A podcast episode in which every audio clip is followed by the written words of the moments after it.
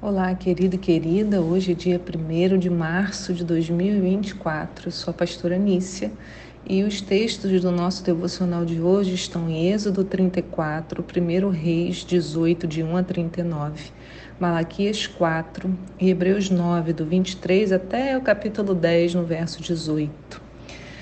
A pergunta de hoje, muito interessante, é: bênção ou presença? Qual é a nossa prioridade? Bênção ou presença? Qual é a nossa prioridade? Irmãos, se você acompanha o devocional, você sabe que ele ficou o mês de fevereiro todo de férias e esse mês de férias passou bem rápido. o devocional está de volta e, ainda de quebra, nós terminamos hoje o livro de Malaquias e a leitura dos demais livros do Antigo Testamento o que a gente conhece como a Tanar. Tanar, T-A-N-A-H, Tanar, ela é o, eu acho que fica T-N-A-C-H, também é, vocês vão encontrar assim, dependendo do, da tradução, mas com H eu acho que é o, o correto. É, ela pega todo o nosso Antigo Testamento. A Torá são os cinco primeiros livros e a Taná são os cinco primeiros livros, o Pentateuco, mais todos os demais, crônicas, é, Josué, os profetas maiores, profetas menores, até Malaquias, que nós terminamos hoje. Então, nós vamos recomeçar isso na próxima semana. Né? Sobre o devocional, para essa quinta temporada, eu vou fazer algumas mudanças, mas eu vou conversar com vocês sobre isso na próxima semana. Hoje, nessa breve reflexão, eu quero discutir algo que está na minha cabeça desde que a gente leu o Êxodo nessa semana, especialmente o capítulo 32 e 33. É, a cada leitura, como eu disse, nós continuamos né, a fazer o devocional. O devocional não é essa minha reflexão aqui. O devocional é aquilo que você faz quando você lê os textos, né? a sua reflexão sobre eles. Então, a coisa menos importante aqui é a minha reflexão e o que você está ouvindo agora. O mais importante é quando você lê o texto e reflete sobre ele. E nessa minha reflexão também da semana, eu fiquei pensando que a gente às vezes se acha muito fiel, controlado demais. Mas a gente percebe assim, ó, Moisés, mesmo no monte, com o Senhor por 40 dias e 40 noites, quando Moisés desce do monte, que o Senhor fala: Olha, o povo se corrompeu, o teu povo se corrompeu lá. Quando Moisés desce e vê o bezerro de ouro, ele se aborrece a ponto de quebrar as tábuas que haviam sido escritas pelo próprio dedo de Deus. Eu tenho tanta curiosidade para saber como foi esse processo, né? Porque para escrever na pedra você entalhava a pedra. Deus, sei lá que ele foi escrevendo, ele foi dizendo, a própria pedra se, se escreveu, né? Porque diz que o Senhor escreveu, mas como que ele escreveu? Ele fez, e aí a pedra apareceu o texto na pedra, né? O Senhor ordenou, pedra, se escreva, a pedra se escreveu. Eu não sei, mas era algo especial. Moisés desce com isso e ele, mesmo vivendo aquele tempo todo ali com Deus, ele quebra essas tábuas. Não é algo para a gente refletir? Por isso que o apóstolo Paulo nos adverte lá em Romanos 12, no verso 3, né? Porquanto pela graça que me foi concedida, exorto a cada um dentre vós que não considere a si mesmos além do que convém, mas ao contrário tenha uma autoimagem equilibrada de acordo com a medida da fé que Deus lhe proporcionou.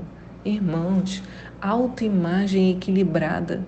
Só de ler essas palavras eu já fico assim, ó, estarrecida meu coração constrangido, porque eu não posso estar mais distante disso do que de qualquer outra coisa.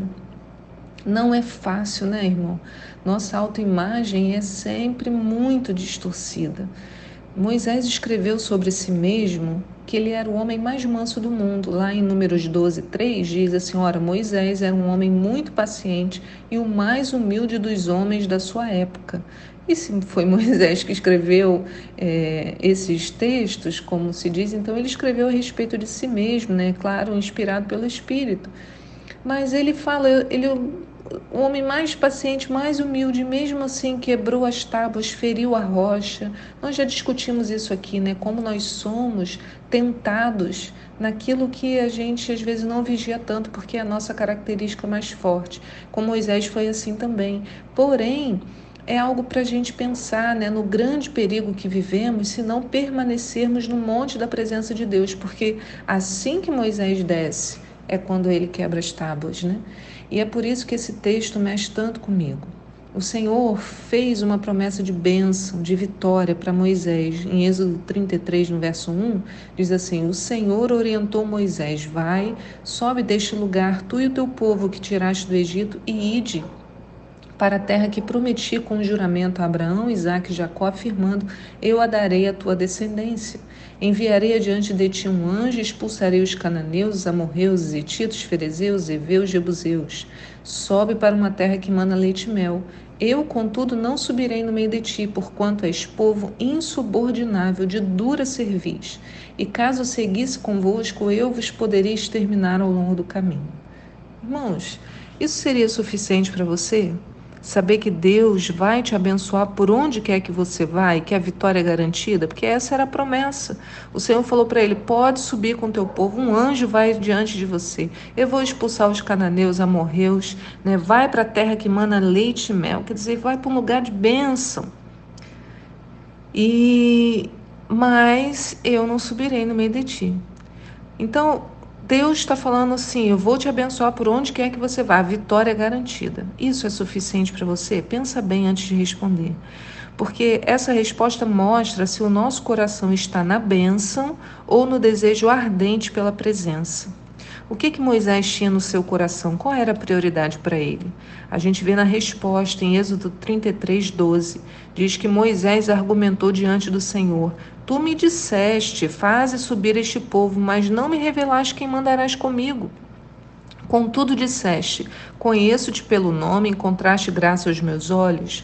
Agora, portanto, se me vês com agrado, mostra-me o teu caminho, a fim de que eu te conheça ainda mais e continue sendo agraciado com a tua misericórdia. Lembra-te de que esta nação é o teu povo. Aí o Senhor respondeu: eu pessoalmente irei e te darei descanso. E Moisés replicou: Se não vieres tu mesmo, não me faças sair da... não nos faças sair daqui. Como se saberá que eu e teu povo poderemos contar com teu benefício se não nos acompanhares? Quem mais poderia distinguir-me e a teu povo de todos os demais povos sobre a face da terra? Moisés, irmão, gente, vamos parar aqui para pensar. Ai, meu Deus do céu! Moisés sabia que o mais importante era a presença.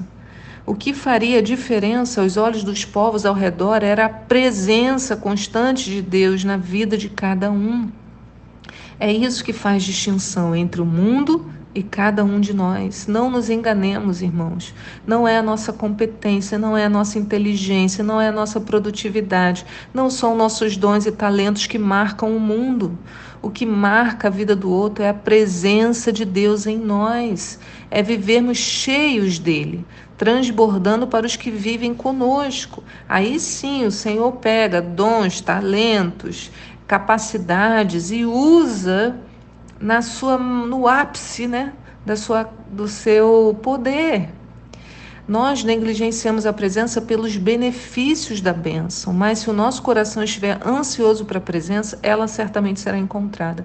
E o que, que a presença do Senhor traz?